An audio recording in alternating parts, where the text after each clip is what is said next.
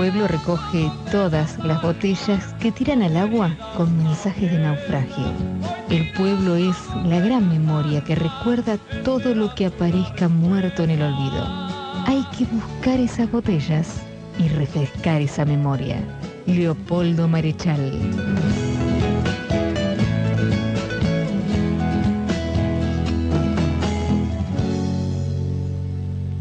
Hoy es el Día de la Patria y el Día de la Patria nos debe sintetizar a todos, pero creo que tenemos que seguir creciendo más allá del Día de la Patria y quien tiene hoy, como en mi caso, la máxima responsabilidad con toda la fuerza y la pasión que pongo siempre, con los aciertos y los errores que puedo tener, también convoco a todos los argentinos a tomarnos fuertemente de la mano para la construcción del país.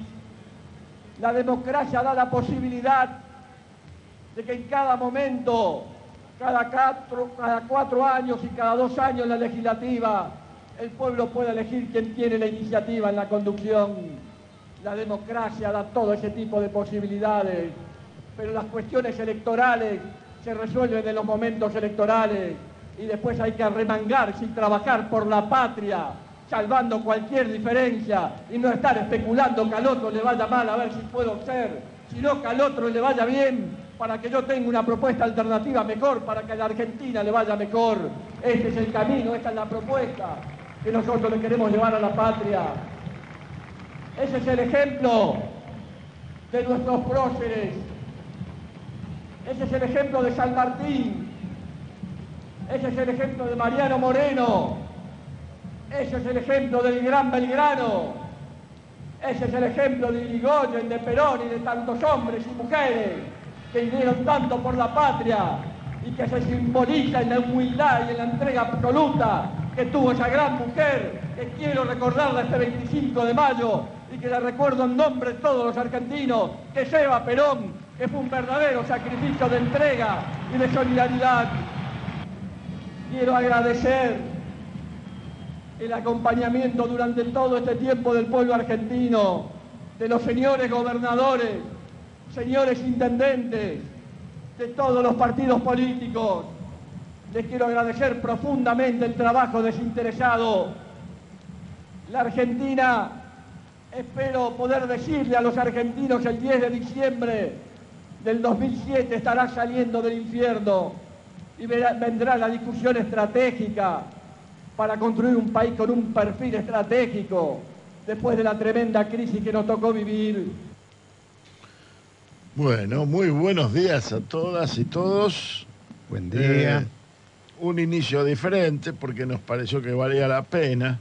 el 27 de octubre, dos días atrás, se cumplieron 12 años de la partida de Néstor Kirchner y como no podemos recordarlo de mejor manera, lo hicimos así, con algunos de los fragmentos de, de su discurso. Este particularmente fue en el 2007 y la selección no es casual porque nos busca, busca en la fibra interna el, cómo encarar las cosas y el desde dónde pararse para avanzar. Las dificultades, los, los desbarajustes, las salidas de las crisis. Y aquí estamos, intentando salir de una nuevamente. ¿Qué tal, Juan? Muy buenos días. Muy buen día. Eh, sí, no había otra manera, me parece, de, arrancarlo al programa que no sea haciendo referencia a Néstor Kirchner.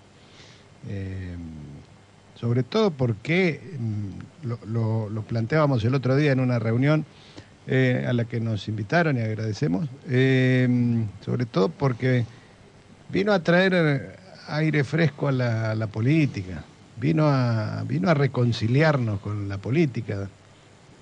Eh, la política era hasta ese momento la que había llevado al fracaso del 2001, la política era la que había desencantado a los sectores populares con, el salariazo este, y la revolución productiva nunca cumplido. Era la que para encontrar algo que enamorara de la política había que irse muy, lejos, ¿sí? quizás este, el juicio a la Junta. ¿sí? Pero después había venido el indulto, después habían venido el punto final y la obediencia de vida. Y lo que hace Néstor es eh, reconciliarnos con, con todos esos, es- esos temas que mencioné, ¿no?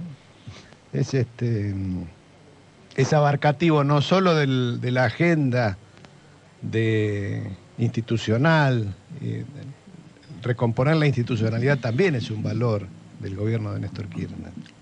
Al gobierno de Néstor Kirchner le había inaugurado un año de duración. Correcto. Y arranca.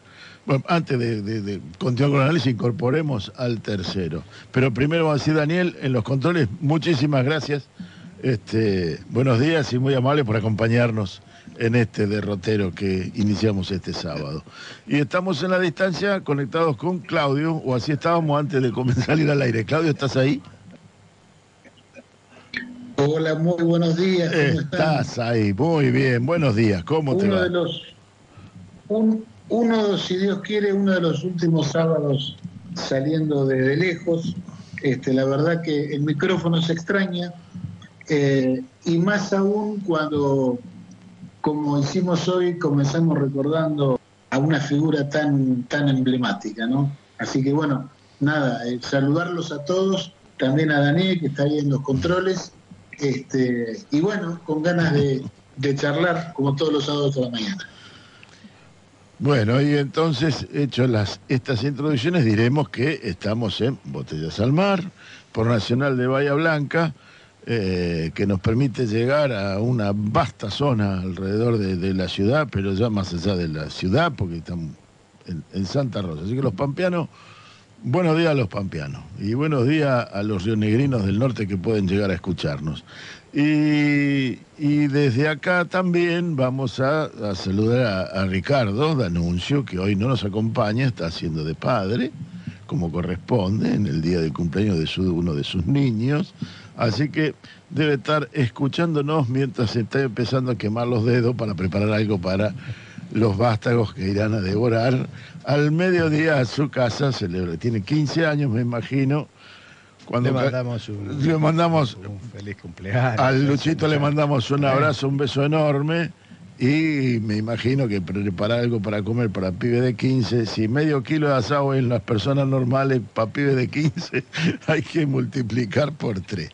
Pero bueno, así son las cosas. Y a Gabriel, que lo tenemos aquí al lado, y gracias a él, algunos que tienen la particularidad de poder conectarse a YouTube nos están viendo y todo en un no sé dónde. En el canal de En un- YouTube. en un no sé dónde, por favor, en el ayúdenme. canal de YouTube de La Grapa Contenidos. Así se llama. Entran a YouTube, ponen La Grapa Contenidos y allí Aparecemos despliega el- nosotros. El, canal de, de La Grapa. Se- Y, y hoy tenemos Y el real- programa. Agradecemos. Realmente, Sí, Claudio. qué maravilla la tecnología ¿no? que nos permite esto de estar llegando a cualquier lugar, de estar incluso viéndonos. Este, realmente, y ustedes fíjense que empezamos hablando, recordando a Néstor Kirchner, y en su gobierno es justo recordar que se hizo mucho por la comunicación eh, con tendido de fibra óptica, con un montón de obras de infraestructura que lo que tendieron fueron a, fue a mejorar la conectividad y la comunicación de todos los argentinos. Así que fíjense cómo un, un presidente que le importaba a su país y su pueblo eh, trabajó en, hasta en los detalles más por ahí irrelevantes en el conocimiento, pero importantísimos a la hora de comunicarnos. Eh, volvamos al análisis de Néstor y antes de eso voy a decir que nos pueden también escuchar, no solo ver por el canal de YouTube, en Spotify, eh, y, y- y que pueden comunicarse con nosotros al WhatsApp de la radio, al 291-510-0798. 291-510-0798. También salimos por Twitter y por Instagram en todos los casos como La Grapa Contenidos. Es el, la manera de llegar. La Grapa con 2P. Este es un Claro, detalle. corresponde. La Grapa. Sí, la- sí, sí. Todo junto y con 2P. Para los que duden, sí, viene de la bebida que Sí. destilación del vino. Ahí está. Correcto. Un- Este- Un agradecimiento más, Ah, Daniel, por antes. favor. Y es al equipo técnico de la radio que nos ha permitido, a Juan Carlos Zafrani, que nos ha permitido eh, adecuar nuestro equipamiento al equipamiento de la radio y poder hacer la transmisión que hoy se está haciendo. Claro, porque en realidad estamos en ensayos todavía, lo publicitamos por acá, pero estamos en ensayos y la semana pasada nos veían más no lo escuchaban, algo así había pasado. La semana anterior nos escuchaban bien, pero nos veían mal, así que vamos mejorando.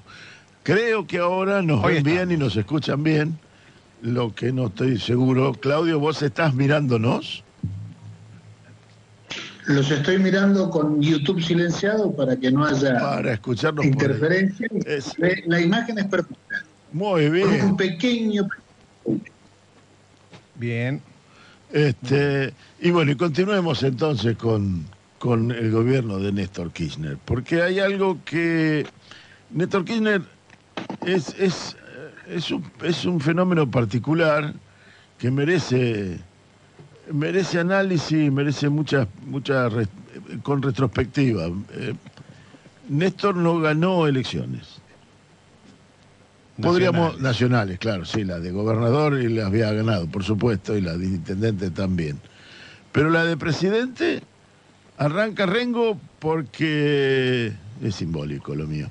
Y porque eh, queda segundo en una primera vuelta de- de escaso volumen de votos, eh, donde cuatro candidatos disputan espacios pero muy parejitos y muy bajos en, aceptación de votos.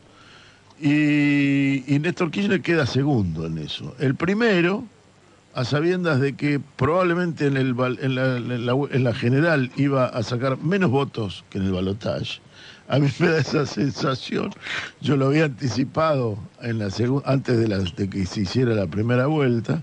Pero concreto es que el candidato, el expresidente Menem, sale primero el más votado, pero con escasos votos también como para ser presidente, abandona la contienda dejando a dejando al, candidato eh, dejando al segundo candidato al que iba a asumir como presidente en una debilidad en debilidad eh, política. Es, es una jugada política la de Menem muy reprochable, extremadamente reprochable, porque es exclusivamente para dañar a la, al país en mira del próximo gobierno. Es decir, esa es la- la- la- así arranca, ¿no? Es decir, eh, aquellos que hoy reivindican o ven o ven la política de y lo invitan a caballo, el, el, este, nos queda con una nos queda con una este, con una referencia. Una idea, la, referencia que hace Menem en ese momento es la provocación para que todo se rompa. La provocación para que la, la- Argentina entre en el termine de- de involucrarse en el torbellino de destrucción en que había entrado a partir de la mitad del gobierno de, la mitad, a partir del gobierno de la Alianza, que fue no más que una continuidad de a dónde terminaba el gobierno de, Menem. Y esa, ese torbellino lo abandona y lo deja a- a librado al azar. O sea que Néstor Kirchner comienza su presidencia no desde cero, desde menos mucho. Y, y ese menos mucho construyó una mística, construyó una mayoría, logró el PJ gane, el PJ de él gane en la provincia de Buenos Aires las elecciones de medio término, que fueron también, que fueron una contienda compleja. Recuerden Cristina Kirchner contra Chiche Dualde. Y, y esa contienda compleja desemboca en este discurso del 2007, en el que todavía no estábamos seguros nosotros de quién iba a ser el candidato del oficialismo para el año siguiente, que fue, resultó, bueno, fue Cristina, la historia ya la conocemos.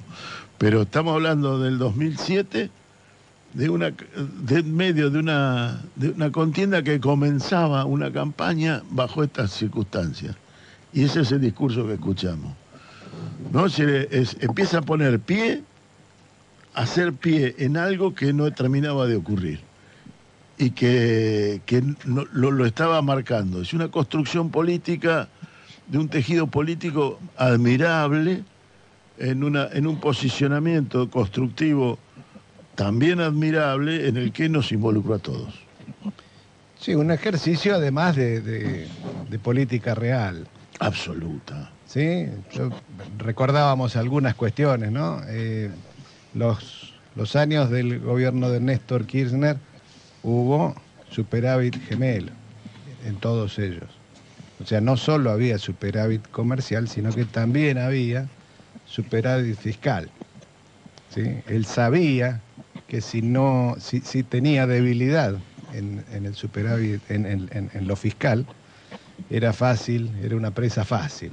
Si no tenía solidez fiscal, duraba un año. Entonces él tiene superávit fiscal. Saliendo de una crisis como la del 2001, el país tiene superávit fiscal. Digo porque, porque a veces en el, en el, afán del- de la búsqueda de- de resolver tantas inequidades que tiene nuestro país, a veces tenemos la urgencia y pasamos por alto algunos detalles que no son para nada eh, menores. Y creo que eso viene a cuento también ahora. Cualquier, cualquier, eh, cualquier falta de solidez que haya en lo macroeconómico hoy es una debilidad para el proyecto nacional y popular. Y por supuesto que hay urgencia, y claro que hay necesidades, las vemos, las tenemos todos los días. La otra cuestión que yo cuando recién hablabas, Daniel, en, en estos días escuchamos que eh, se, se- se- se va el escenario a la derecha. Yo decía, los cuatro candidatos que había en el año 2003 a la elección nacional eran Carlos Menem, Ricardo López Murphy, Elisa Carrió y Néstor Kirchner. Caramba, si ese escenario no estaba a la derecha, el único que desentonaba era Néstor. Que desconocíamos. Y lo desconocía. Sí, Entonces digo, el- el- la, necesidad también de, de- bajar nuestros niveles de- de angustia ante las, ante las lecturas rápidas, ante las lecturas que necesitan poner este, etiqueta. Vayamos a, lo, vayamos a lo importante, vayamos a lo central, vayamos... Eso me parece que es parte también del, del legado de Néstor, que con mucha alegría, yo en esta semana puedo decirlo, lo vi reflejado de nuevo en el reportaje que le hacen a Guado de Pedro, en el Destape. Hay una continuidad entre el discurso y los hechos de Néstor Kirchner y lo que aparece en el, en el reportaje que le hacen a Guado de Pedro que a mí me llenó de alegría el día jueves. Merecerá, me parece, otros análisis para, para no irnos de este tema. Pero digo, hay allí una continuidad, no solo histórica, emocional, eh, identitaria, ¿sí? Hay, este, hay 2023. Ay, 2023. Claudio, Yo, si, si ustedes me permiten, este, comparto plenamente y pivoteando el, el análisis sobre lo que están diciendo ustedes, ha- hay hechos que a mí me parece importante resaltar hablando de Néstor, y es que ese superávit gemelo que logró, eh, lo logró no ajustando ni bajando excesivamente el gasto, sino aumentando los ingresos, porque parecería ser que desde hace un tiempo a esta parte el, el déficit fiscal está visto con simpatía por una parte de la sociedad. Y la verdad es que, bueno, el déficit fiscal en sí mismo no es ni bueno ni malo, pero la cuestión es que hay que financiarlo. Bueno, por ahí el gran valor de Néstor Kirchner fue eh, equilibrar ese déficit, lograr que haya más ingresos fiscales. Pero eso lo logró, y eso es lo que hay que recordar, cobrándole a la gente que le tenía que cobrar. Y por ahí ese gesto de, de fortaleza en un escenario de tanta debilidad política, como señalaba vos al principio, Daniel, este, me parece que es digno de subrayarse, de imitarse y estoy seguro que es la causa por la cual el pueblo argentino, o una gran parte de él, lo recuerda a Néstor con tanto cariño, porque en definitiva se animó eh, a hacerle frente a los poderosos. Y como tal, el más poderoso fue cancelar la deuda con el Fondo Monetario y echarlos al demonio. Y lamentablemente, bueno, años después, muchos años después, un gobierno liberal lo trajo de nuevo. Claro, pero fíjate que esa deuda que cancela con el FMI, eh, en, lo que hoy tenemos, era la deuda más chica que tenía la Argentina en aquel entonces, y la deuda con los privados estaba en default. Y el default fue luego solucionado con renegociaciones, que el neoliberalismo nunca le perdonó y que se la cobró con el gobierno de Macri. Eh, y dejando todavía algunas causas. Claro, penales, recordemos que pero, logró la quita más importante de la historia del mundo. Claro, pero. Una quita de un 70%. Y la verdad, había que tener, discúlpeme el término, no. pero había que tener cojones para hacer eso. ¿eh? Sí, sí, claro, pero con el Fondo Monetario la deuda era de 10 mil millones. Hoy la Argentina, la, la, el neoliberalismo deja una deuda con el Fondo Monetario de niveles descabellados, nunca antes visto, y una deuda privada imposible, eh, sencilla de defoltear porque es, reducida, y una deuda interna ya defolteada porque es lo que hizo inexplicablemente desde el punto de vista de la economía ortodoxa el gobierno de Mauricio Macri. Esta es la realidad. La, fortaleza con los privados no es lo mismo que la fortaleza con el fondo. Pagarle al fondo fue algo que el fondo no quería, pero era una deuda manejable. La deuda que hoy se tiene con el fondo que dejó Mauricio Macri es inmanejable.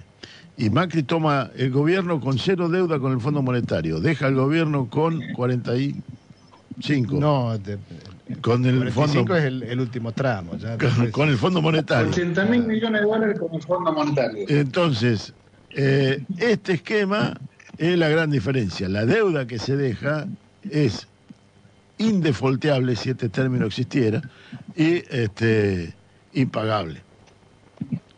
Esta es la, esta es la sí, realidad, bueno, ¿no? pero, o sea, las digamos, contracaras son. Lo, que subrayo es el coraje para enfrentar al poder. Eh, digamos, en definitiva, claro, es eso. Sí. Este, y, y, lo otro que, bueno, siempre viene a la mente es, eh, nunca investigamos qué pasó con la deuda que generó Macri. Y eso realmente me parece que es un, es un pasivo todavía. Porque, bueno, no se puede defoltear como la defolteó Néstor, es decir, obtener una quita, una, una quita increíble, eh, al menos deberíamos haberla investigado. Pero bueno, nada, eh, eso no, no, cambia el análisis de, histórico que estamos haciendo de Néstor Kirchner, que por eso yo digo quedará para siempre en el corazón de una parte muy grande del pueblo argentino. Muy bien, nos vamos con un temita musical, hacemos un, un, tentempié. Eh, el 25 de octubre eh, falleció Virgilio Espósito, un compositor de, indispensable del folclore, del tango, eh, de, la música nacional.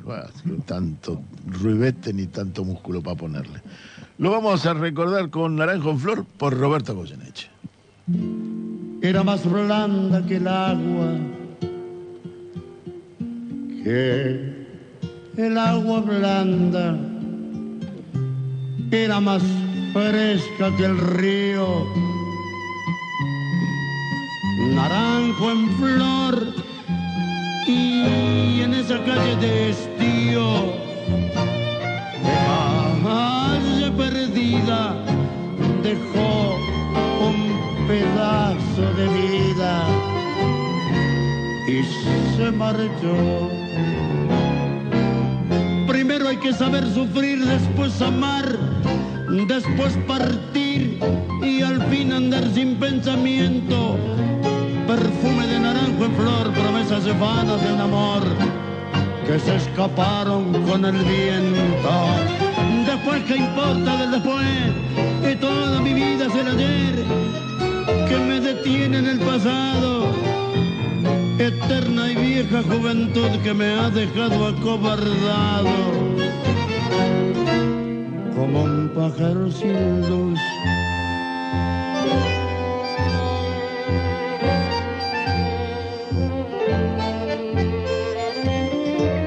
¿Qué le habrán hecho mis manos? ¿Qué le habrán hecho para dejarles en el pecho es tanto dolor? Dolor de vieja arboleda,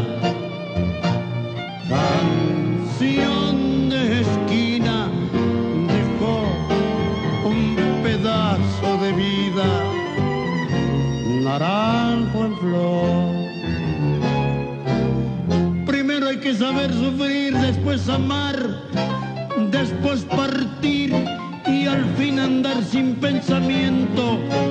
Perfume de naranjo en flor, promesas vanas de un amor que se escaparon con el viento. Después, ¿qué importa de después? Es toda mi vida, es el ayer que me detiene en el pasado. Eterna y vieja juventud que me ha dejado acobardado y como un pájaro sin luz.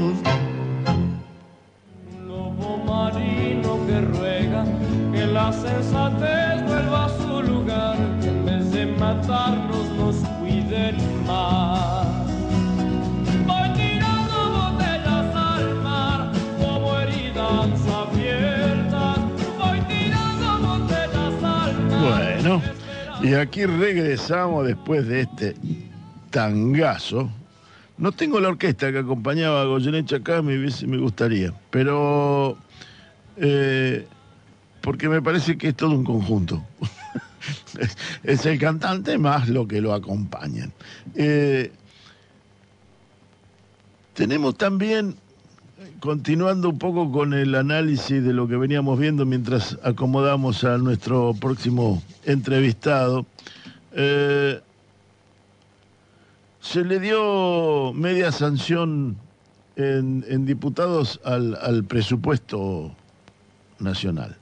Y la media sanción en diputados de alguna manera garantiza el paso por senadores como que este el próximo periodo de gobierno, el próximo año de gobierno, va a contar con el gobierno con un presupuesto propio. El del 2019, el que se ejecutó en el 2020 estaba escrito en el 2019, obviamente que no había contemplado la pandemia, porque era imposible y, los, y se ejecutó bajo ese régimen con algunas reglas y leyes especiales para poder afrontar los gastos inusitados que la pandemia requirió. Y el de este año, 22, no se aprobó el año pasado, en el 21. Fue rechazado en diputados, no pasó de diputados y entonces el gobierno se quedó ejecutando modificaciones sobre el presupuesto del, del 19. Esto trae muchas complicaciones a la hora de analizar la política porque las gestiones de gobierno se, se contrastan contra los presupuestos, contra los ejecutados y contra los, los no. Las provincias tuvieron sus presupuestos aprobados a partir de un presupuesto nacional inexistente. Y esto es un condicionante a la hora de ejecutar política y de pensar política sumamente engorroso y sumamente complejo. Aquellos que levantaron, o mejor dicho, que no levantaron la mano, lo tenían a sabiendas esto mismo.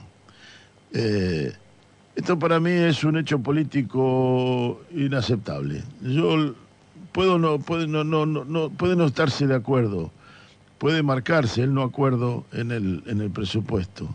Dejar al gobierno sin presupuesto ocurrió dos veces en la historia argentina y las dos veces fueron con estos gobiernos. El del gobierno de Cristina, en el 2009 no se le aprobó el presupuesto, y el gobierno de Alberto Fernández, que en el 2021 no se le aprobó el presupuesto. El presupuesto de Menem se aprobaron todos. El presupuesto de Macri se aprobó.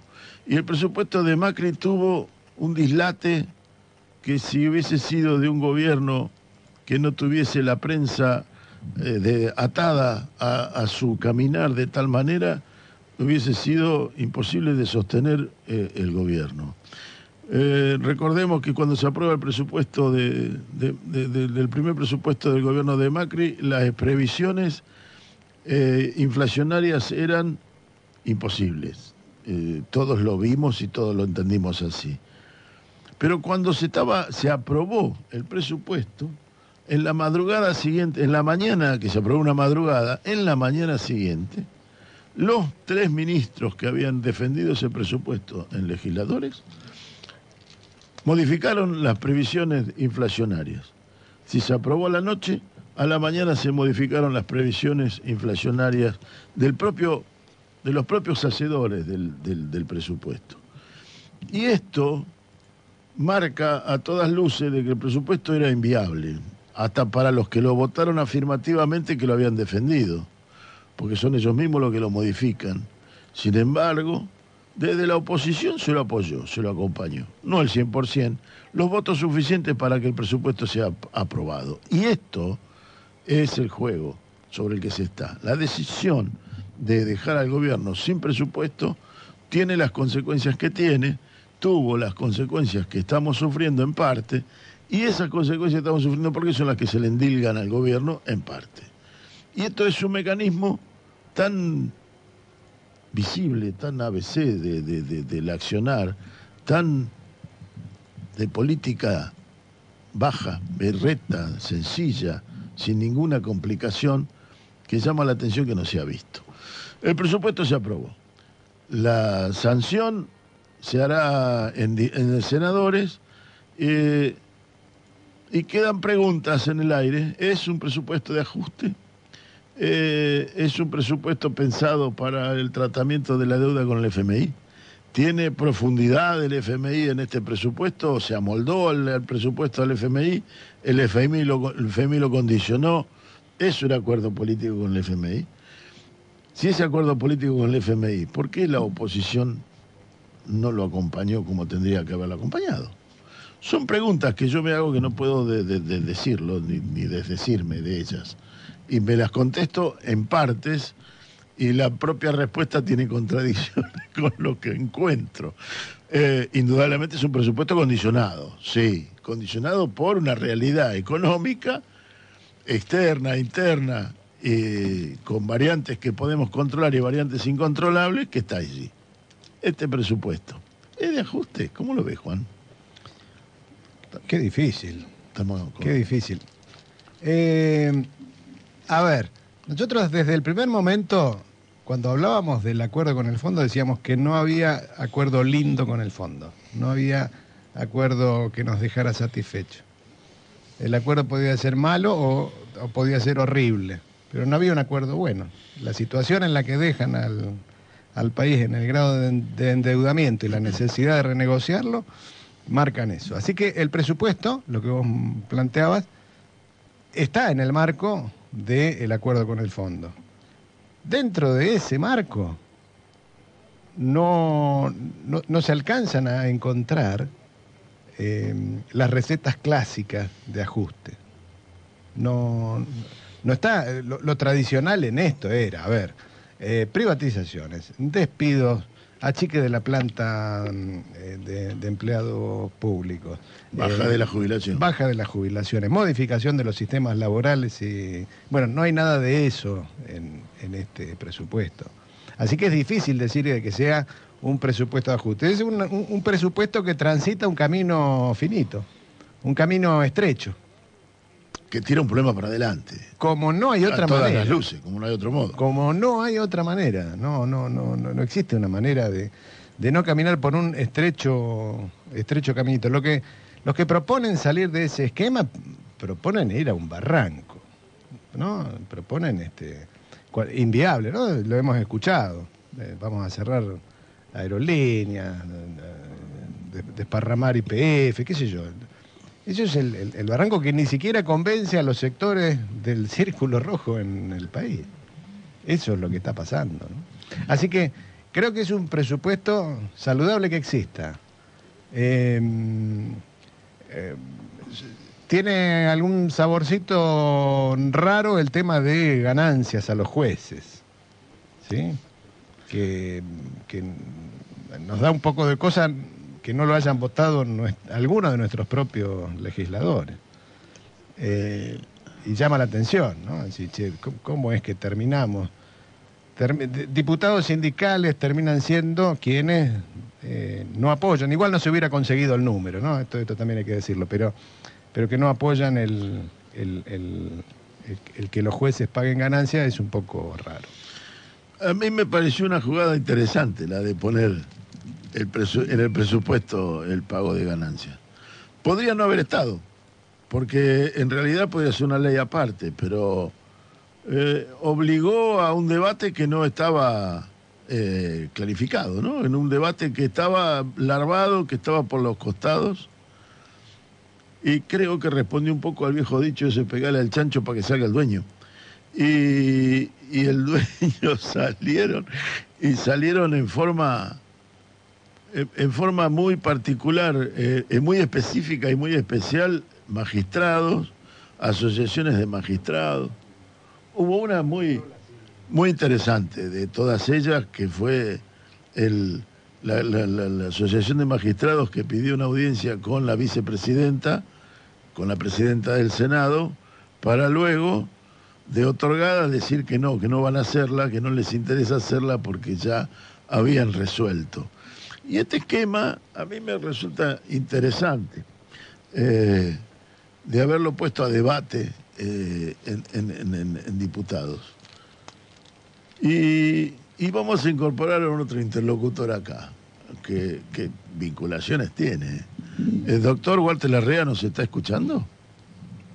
Hola Daniel, buen día, ¿cómo estamos? ¿Qué decís? Buenos días, Walter. ¿Cómo andás? Acá estamos, che, todo bien. ¿Está bien? en ¿Todo bien? Te vamos a decir feliz cumpleaños, un poquito demorados, unos días, pero Bueno, corresponde que así sea. Muchas gracias, muchas gracias. Cambiando de década. Cambiando de década, ¿te dieron el carnecito de sexagenario? No, no, no. ah, ya te va a llegar, ya te va a llegar. Es un, Me, es me un- lo están por remitir por algún correo, de- algún correo privado, así que No, no, lo mandamos Ah, por, no, te viene por correo argentino y a, y a algunos Ah, le ha venido por el Pony Express, pero Cre- Creo que Bueno, sí, este, lo voy va por lo voy a- Encotesa. Lo voy a lo voy a estar esperando para acreditar este mi tránsito de la, eh, del envejecimiento con nula dignidad, que es lo que estoy este, a, a- a lo que estoy asistiendo. dignidad para qué, dijo. Dignidad para qué, tal cual. Ah, y Walter, te incorporo a esto, te habíamos llamado por otro motivo, pero vamos a, a dejar, vamos a postergar un poquitito la, la charla esa. Eh, porque hay una visión gremial que, que me llamó la atención cuando se votó el presupuesto, no sé si estabas escuchando del todo o, escuchaste pedacitos Ah, final. no, eh, te, te- te enganché, te enganché muy, al, muy al final, pero supongo que venís por el lado de- del artículo 100 del proyecto de presupuesto, digamos, Eh, de, Exactamente. En principio, de sobre, digamos, resaltó la, la- la- lo interesante de haber propuesto a, a debate en el, medio, en el presupuesto. Me resultó interesante. Me resultó Mm, interesante la postura esperable de buena parte de la oposición, eh, haciendo una respuesta corporativa del Poder Judicial. Me llamó la atención un grupo de legisladores de extracción gremial que votó en contra en un argumento que comparto, no son ganancias los salarios, pero no comparto la resultante, porque no estamos hablando de salario, estamos hablando del Poder Judicial. Y el artículo era sobre eso. Y ni siquiera se abstuvieron, votaron en contra. Para 24 horas después presentar un proyecto de levantar el piso de ganancia al doble de lo que está en este momento. ¿Cómo lo ves desde tu doble rol ahí de, vinculado a un gremio que justamente apoyó esto y jugó esta, este esquema? Bueno, eh, sabés que no sabía que esa había sido la postura de los diputados que responden a la bancaria. Me refiero a Urmachea, Cisneros y, el propio Sergio Palazzo. Sí lo conocía de Vanessa Siley. Eh, En realidad es una de estas encrucijadas o una de estas encerronas a la que el juego parlamentario a veces nos tiene, nos tiene acostumbrados a cómo nos somete. Yo he postulado durante muchísimos años el tema de que los salarios, eh, especialmente los salarios de los que gozábamos cuando yo estaba en la actividad bancaria, eh, tenían que ser exonerados, si cabe la expresión, de el alcance del tributo al impuesto a las ganancias, porque precisamente este lema de que el salario no es ganancia, este, yo creo muy firmemente en eso. En todo caso, lo que yo siempre, o lo que postulábamos en aquellos momentos, era que determinados niveles de ingresos, que ahí tendríamos que hacer una diferenciación entre salarios, ingresos y renta, digo, determinados niveles de ingresos que tienen que ver con los cargos gerenciales, que en la actividad nuestra gerenciales me refiero a gerentes generales y demás, sí tenían que, en aras a la este, equidad, ser materia de, de- Ahora, ¿por qué digo lo de la encerrona o lo de la encrucijada? Porque por un lado, sostener, digamos, estas premisas de que el salario eh, que puede estar ganando un empleado bancario o judicial en actividad no debería estar grabado, para lo cual, digamos, el piso debería ser bastante más alto, no, no empece y no obsta a que la gran discusión de este momento y que viene arrastrándose desde hace tantísimo tiempo es que magistrados, secretarios y funcionarios y empleados de alta jerarquía del Poder Judicial sí deben tributar el impuesto a las ganancias. Porque, digamos, finalmente termina siendo como casi un sinsentido en el tratamiento de esta, de esta ley de presupuesto, eh, dado que para mantener la premisa, eh, que incluso creo que también ha sido un argumento similar al que han utilizado los diputados de, y las diputadas de la izquierda, el salario no es ganancia, bueno, pero lo que cobra Lorenzetti o lo que cobra los jueces de Comodoro Pi, lo que cobra Irursul y los camaristas, no es un salario en los términos de un operario, ahí hay un ingreso proveniente de una actividad estatal y que alcanza eh, ribetes casi de escandaloso en términos, si lo vamos a, a- a ubicar en la, en, la, en la categoría conceptual de salario, yo no creo que lo que cobre Rosati sea un salario.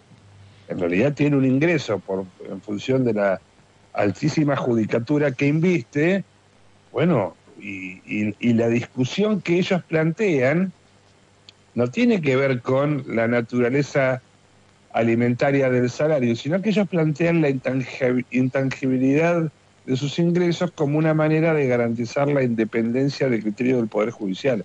No jodamos, no jodamos, por amor de Dios, me parece que eso es una de las patrañas y de los absurdos más este, virulentos y, que conforman el reír de cualquier persona que lea, que lea esas declaraciones. A ver si la garantía de imparcialidad que caracteriza a los jueces de la República Argentina, tanto en, el, en la faz nacional, federal, como en los provinciales, que son los vecinos nuestros, a ver si esa independencia presunta va a estar dada por la intangibilidad salarial. No jodan, muchachos, eso es una burla a todos los que contribuimos con los impuestos. Claro. Muy bien, quedó claro, señor. Eh, ahora vamos al tema que, que sí nos... Pero, per- per- No, perdón, no, una, una, una ref- una- una reflexión más, Por Daniel, favor, porque, por favor.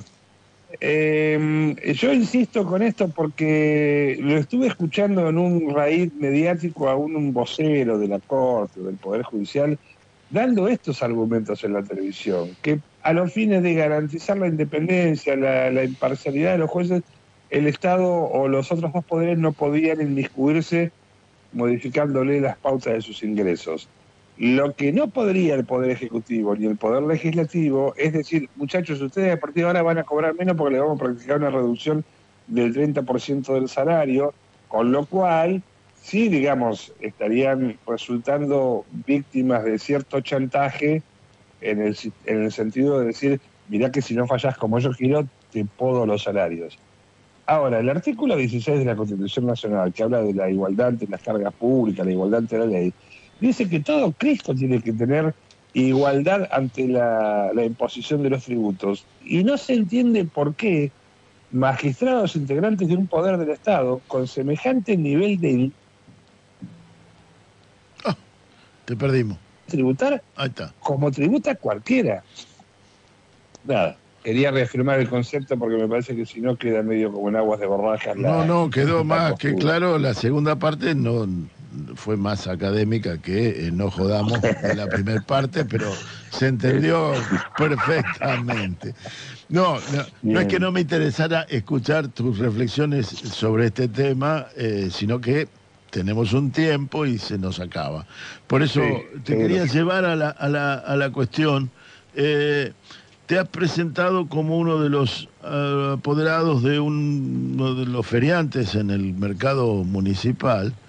Eh, las cuestiones en el mercado siguen en debate y quería ver tú cómo, cómo lo estás viendo, cómo lo estás acompañando y, y un poco del análisis de, de- bueno, fuiste concejal hasta hace relativamente poco y te involucra de muchas maneras esta, este cierre del teatro del del este mercado municipal y con los feriantes adentro. ¿Cómo, cómo, cómo va ese mecanismo? ¿Cómo va ese camino? Esa Sí, sí, ef- efectivamente yo, yo represento a- formalmente a dos de los comerciantes este, que tienen allí sus negocios. Uno de ellos hace más de 30 años y el otro tiene una, una- un negocio de venta de pollos y demás bastante importante. Mm. Mirá, lo que te puedo decir es que la situación del mercado está mostrando mm, algunas deficiencias de gestión desde el punto de vista político y algunas eh, fla- flagrantes omisiones desde el punto de vista jurídico.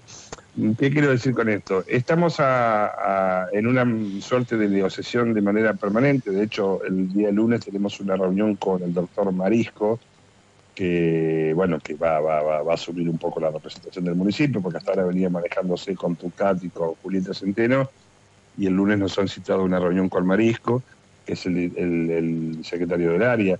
Eh, me parece que podríamos estar a, a las puertas de alcanzar eventualmente algún acuerdo o algunos acuerdos, lo que estamos muy lejos de alcanzar soluciones. Y esto que suena paradójica. Claro, porque vos, vos, vos fijate que se pueden llegar incluso a instancias de acuerdos formales, bueno, donde se comprometan las partes a garantizar o a mm, este, proveer el acompañamiento por seis meses para el alquiler de algún local eh, y ver, digamos, algún, algún acompañamiento en el traslado de aquellos comerciantes que acepten.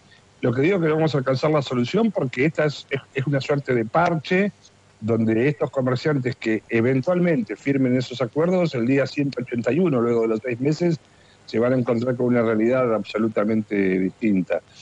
Eh, desde el punto de vista jurídico, lo que yo estoy viendo, y lo jurídico y lo político en, mi caso está muy imbrincado, es que eh, hay una norma dictada el día 6 de octubre que dispone el cierre inmediato, impostergable del mercado municipal, atendiendo a supuestas razones de seguridad para la vida y la salud de las personas, y estamos a 29 de octubre y el mercado sigue abierto como en sus mejores épocas. Por un lado, hay una falta de eficacia absoluta del dictado de una norma eh, hecha por el Estado municipal en la figura de su, de su titular, el intendente. Y en segundo término, y no menos importante, uno tiene todo el derecho de pensar, bueno, pero si el mercado sigue abierto, si el mercado sigue concurriendo gente, las razones que se esgrimieron como fundamentos normativos del dictado del decreto, ¿tienen esta validez y esta contundencia de la que el decreto habla? ¿O no es así? Si la tiene, ¿cómo se permite que el mercado quede abierto? Si la tiene, ¿por qué se rumorea que hay algunos comerciantes que dan sus negocios a la calle y no al interior del mercado que podrían estar este, siendo favorecidos con alguna situación de, mm, de atención particular? Bueno, la verdad que son una serie de interrogantes a los que se le suma que el Estado municipal responsable de la administración, conducción y dirección del mercado desde hace 40 años y por lo menos 7 en esta gestión, no ha podido dar respuestas a las necesidades de mantenimiento del edificio y no ha podido dar precisiones al menos de cuáles son las consecuencias del dictado de una norma que afecta en principio a un colectivo de más de 40 familias. Con lo cual, vuelvo al tema del, del principio. Creo que podríamos alcanzar acuerdos, lo que me parece que estamos lejos de alcanzar soluciones. Está la- y la solución es, es política más que... que- que- Porque el, Mirá, yo creo el que- traslado suena, suena medio descabellado. Si te llevo a dónde, ¿qué hacemos? ¿Con qué? ¿Que tenés que, que inventar un mercado municipal que no esté ahí? No, pero y además porque la respuesta de te llevo a dónde, que sería cualquier persona con dos dedos de frente y con un mínimo de sentido común, es lo que la municipalidad no puede dar respuesta. Bueno, yo te ofrezco un, un salón en el micro macrocentro. Ajá, ¿en dónde? Bueno, lo, lo estamos viendo. Ajá. Eh, para eh, con, con qué capacidad bueno lo estamos lo estamos viendo porque en realidad no lo tenemos bueno a mí me interesa el que está en calle no sé Saavedra ajá bueno pero hay que ver entonces es todo así Eh, es Wal- todo así Walter, todas esas acciones de traslado, ¿es porque en algún lado alguien dice que el plan de obra que vayan a llevar adelante requiere de que la obra se haga sin la gente en el lugar? Porque a mí me llama muchísimo la atención. Para mí, digo, se, se pueden desarrollar obras eléctricas tranquilamente, sin necesidad de, de- de que no haya este, gente en todo el lugar. Puede ser sectorizado, puede ser parcial, puede ser eh, por, por tramos, se pueden usar los, los horarios en los que no hay gente trabajando, qué sé yo, hay muchas maneras de, de hacerlo. ¿Existe ese plan de obra o no hay nada? Mira, nosotros no, no lo conocemos y el municipio tampoco lo tiene, o por lo menos no lo ha dado a conocer. Exactamente estas alternativas que vos estás manejando, Juan, fueron las que nosotros planteamos como plan de contingencia en la primera reunión que mantuvimos los abogados que estamos interviniendo, junto con el responsable de legal y técnica, el doctor Cataldo, y el, responsable de la Dirección de Articulación Público-Privada, que es el doctor Baratelli. Les dijimos, mirá, no los obliguen a abandonar el mercado ya, dejemos un plazo de por lo menos al 31 de diciembre que vienen las fiestas, vayamos, vayamos este, vayan haciendo intervenciones parciales, a algunos le tenés que decir, mira, el fin de semana no podés abrir, pero vayamos viendo eso. Bueno, nos dijeron que no se podía, nos dijeron que no tenían recursos, nos dijeron que era imposible, pero lo dicen dos funcionarios que son abogados, no que son responsables de infraestructura que puedan dar alguna precisión, porque yo, digamos, no estoy en condiciones de impugnar los informes de la UTN porque no soy especialista en el tema. Lo que voy en todo caso es a las eventuales alternativas que se pueden ver desde lo jurídico, administrativo y, por qué no, político. Pero Juan, exactamente lo que vos estás planteando, que parece de, de- de- la más eh, elemental lógica, es lo que, nos- lo que nosotros propusimos en el marco de una conversación. Nosotros no fuimos a imponérselo, pero bueno, mirá, ¿por qué no hacemos tal cosa? ¿Por qué no se aborda? La verdad que nos dijeron que no. Y lo concreto es que de esas reuniones que fueron el día 8 de octubre, pasaron más de 20 días y el mercado sigue abierto. Claro. Y alguien me, diría, me podría decir, bueno, che, sigue abierto y aparte no se murió nadie. Bueno, no, y no es la idea que se muera nadie ni que se lastime No, no. nadie.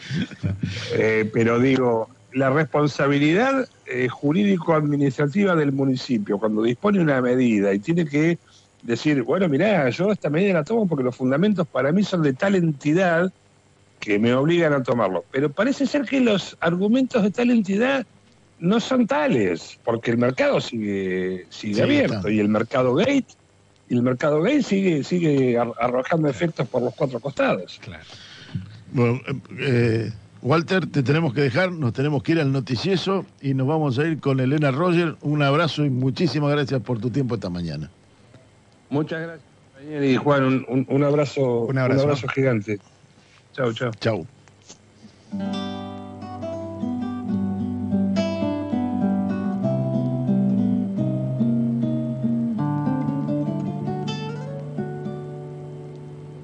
Des yeux qui font buzzer le mien, un rire qui s'arpère sur sa bouche. Voilà les portraits sans retouche de l'homme auquel j'appartiens.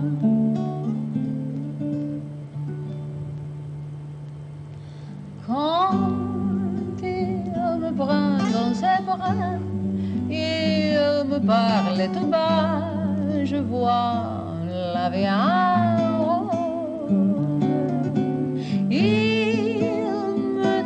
d'amour demande tous les jours et ça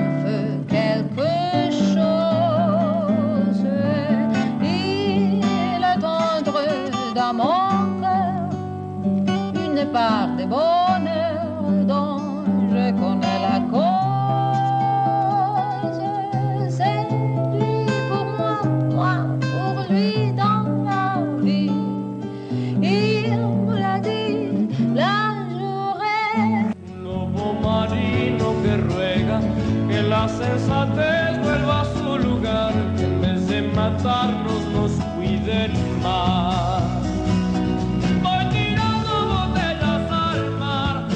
Bueno, y regresamos del noticiero. La noticia que subrayo es la, la UCR está recordando el aniversario del triunfo electoral de Raúl Alfonsín en el 83. Eh, me sumo al recordatorio del triunfo del, del 83 de- de- del doctor Alfonsín. Me, eh, me- Sí, me- cómo no. me incorporo, me incorporo a eso porque es un hecho colectivo. Claro. Los que lo votaron y los que no lo votaron, no importa. Fue un hecho colectivo. El doctor Alfonsín fue presidente de todos nosotros, lo hayamos votado o no lo hayamos votado. Eh, Y fue un buen día, fue, fue un día de, de- de- Un de día alegría hermoso. en general y fue hermoso. creo que esa es la, palabra. De, sensaciones eh, de torbellino. ¿no? Asumir responsabilidades cívicas aquellos que tuvimos la Yo fui fiscal. Obviamente no había fiscalizado nunca. Nunca. Pero muchos de los que estaban ahí habían fiscalizado muy pocas veces. ¿eh?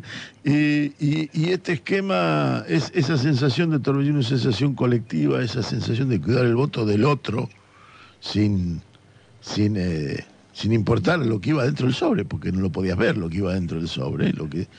Esa sensación colectiva para mí fue de enseñanza, de, de- de- de- de verdadera enseñanza de la construcción democrática.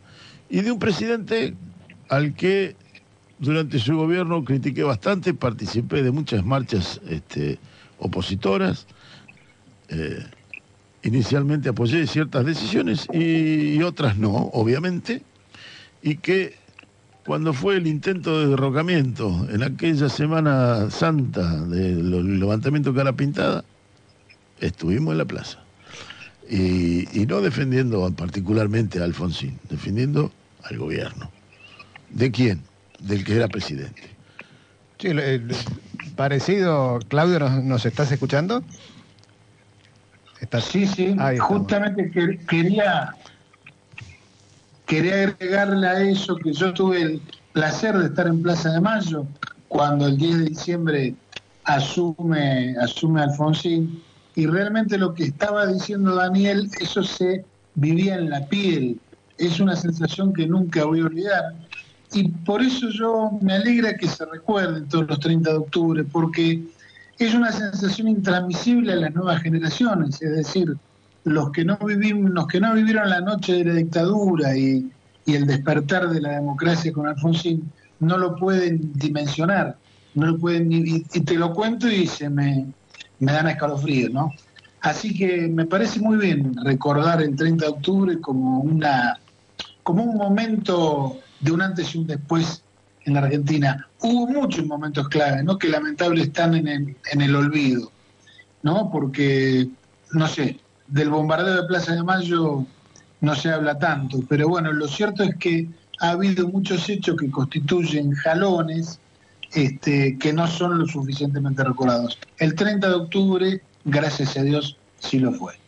Totalmente, sí. Yo del, del gobierno de Alfonsín sumo una más, que a veces pasa, pasa des- más desapercibida, pero es el acuerdo del BIG, el cierre del, del conflicto con Chile, que había abierto de manera absurda la dictadura, que había exacerbado, que nos, Totalmente. nos había puesto, digo, para, para ubicarnos, en diciembre del 78 nosotros estuvimos a punto de entrar en guerra con Chile, una frontera de 4.000 kilómetros. Estaríamos al día de hoy tirándonos con piedra, supongo. Eh, Sí. Es de las, de las barbaridades más, más este, calamitosas de la dictadura, si es que hay un ranking en el que pueda alguna calificarse como más que otra. La verdad que... que- Es una más de las calamitosas. Sí. Digo, es- escuchando esta reflexión, eh, cuando hablamos de valorar la democracia. Hablando de aquel 30 de octubre, eh, y de cómo una gran parte del pueblo se aglutinó para defender la democracia cuando estuvo en riesgo allá en el 87, en Semana Santa, digo, por ahí yo veo muy distinta la actitud actual, porque hace muy poco tiempo también hubo un atentado muy grave a la democracia, y que fue el intento de asesinato de Cristina Fernández. Y yo lamentablemente en una parte bastante grande de la sociedad no veo esa actitud de abroquelarse y de salir a defender, no importa lo que uno piense, no importa en qué sector del pensamiento esté, pero me parece que fue un hecho de una gravedad tal que habría ameritado eh, por lo menos salir a la calle en forma masiva. Eh, y el desarrollo de los acontecimientos posteriores, bueno, este, creo que los podemos analizar. ¿no? Sí, te iba a proponer, Claudio, em, eh, vamos, lo, lo- lo vemos al tema después de, Ah. vamos a buscar una entrevista.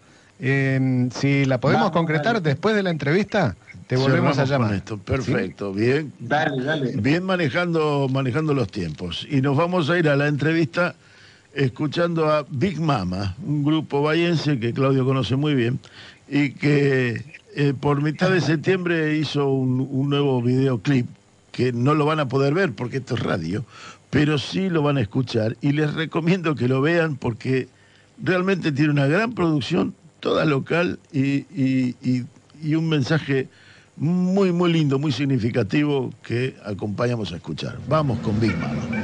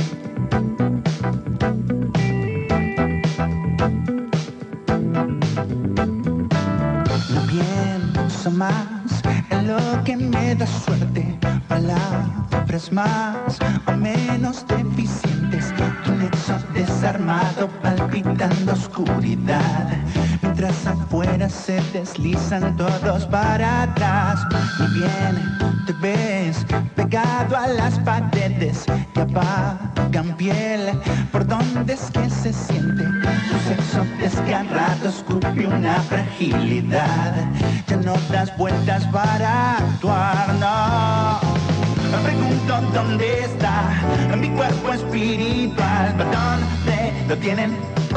¿Dónde lo tienen? Pregunto dónde está mi cuerpo espiritual. ¿Dónde lo tienen? ¿Dónde lo tienen?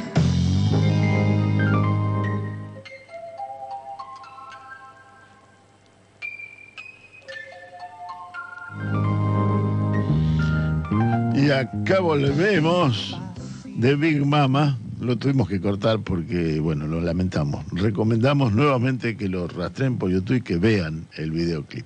Una banda local. Una banda local con vuelo. Muy bien. No sé, bueno, un título que me- se me acaba de ocurrir. y estamos en comunicación con eh, el ingeniero Enrique Martínez. Enrique Martínez eh, fue decano de ingeniería de la UBA, fue director del Instituto Nacional de Tecnología Industrial, en el INTI, eh, secretario de la pequeña y mediana empresa de la Nación, fue diputado nacional y varias cosas más que este, eh, no, no vamos a hacer extensa la, la El presentación. currículum. Hola Enrique, ¿estás allí? ¿Qué tal? ¿Cómo están? Un gusto. Un gusto. Te saludamos desde Nacional Bahía Blanca, eh, Daniel Guerín y quien te habla, Juan Reginato. Eh, te, queríamos, mm, eh, estuvimos leyendo algunas de las publicaciones, en, el último tiempo Enrique Martínez eh, ha estado publicando y ha estado trabajando activamente en el Instituto para la Producción Popular, que así se llama. Y, queríamos que, si nos podías contar a nosotros y a la audiencia, primero en qué consiste ese Instituto para la Producción Popular.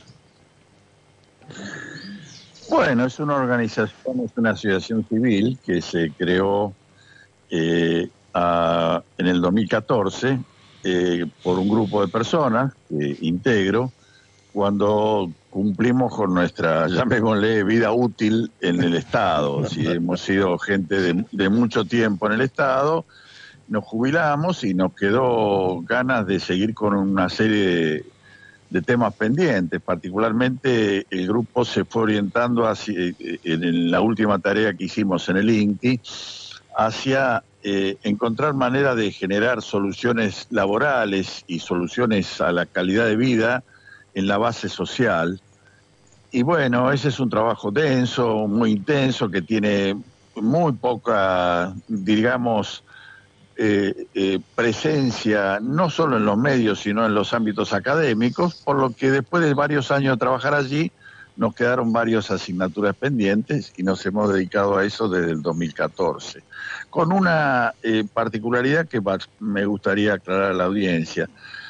Diría que somos un proyecto de investigación social, pero a diferencia de lo que hace la academia, que estudia cómo actúan los actores sociales, escribe papeles e incluso hace recomendaciones, además de los diagnósticos, nosotros eh, la investigación la realizamos metiendo la mano a fondo, digamos, participando de las cadenas de valor en las que queremos aprender y a las cuales queremos modificar.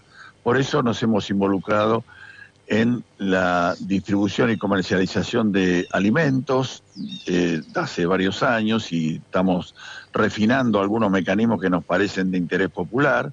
Hemos sumado el tema del análisis de la cadena de indumentaria, las artesanías, una cantidad de cosas que generan, por supuesto, papeles y opinamos y emitimos documentos sobre el tema, pero aprendemos día a día en contacto con los actores reales de la economía, que me parece que es una falencia más o menos sistemática de la Academia Argentina, ¿no?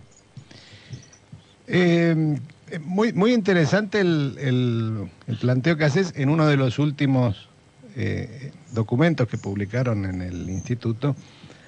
Eh, hacían eje un poco en la, en la diferencia entre el, el- manejo macroeconómico y el, y el manejo de la producción y consumo cotidiano. Vos recién nos dabas un par de líneas de trabajo en la que están desarrollándolo.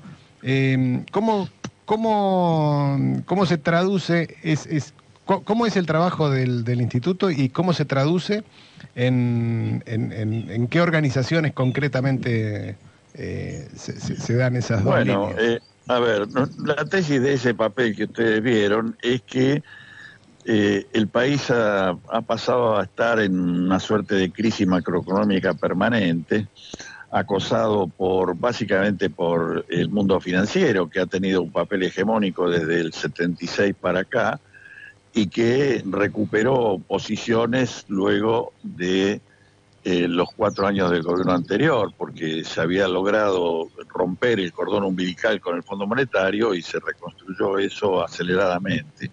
Y eso nos genera una dependencia con el mundo financiero que hace que eh, la cúpula dirigencial, la cúpula de gestión pública, está buena parte de su tiempo, diría casi hasta angustiada, discutiendo esas cuestiones que son muy, muy tensionantes. Y por lo tanto, la vida cotidiana de, de todos nosotros eh, queda casi a, a merced de nuestras propias decisiones. Por eso hablábamos de que lo micro puede manejarse o debe manejarse desde la comunidad mucho más intensamente que lo que hoy lo hacemos, porque no podemos esperar que los gobiernos decidan la calidad de, de vida de la microeconomía en la medida en que eh, la crisis los absorbe y los absorbe y los absorbe.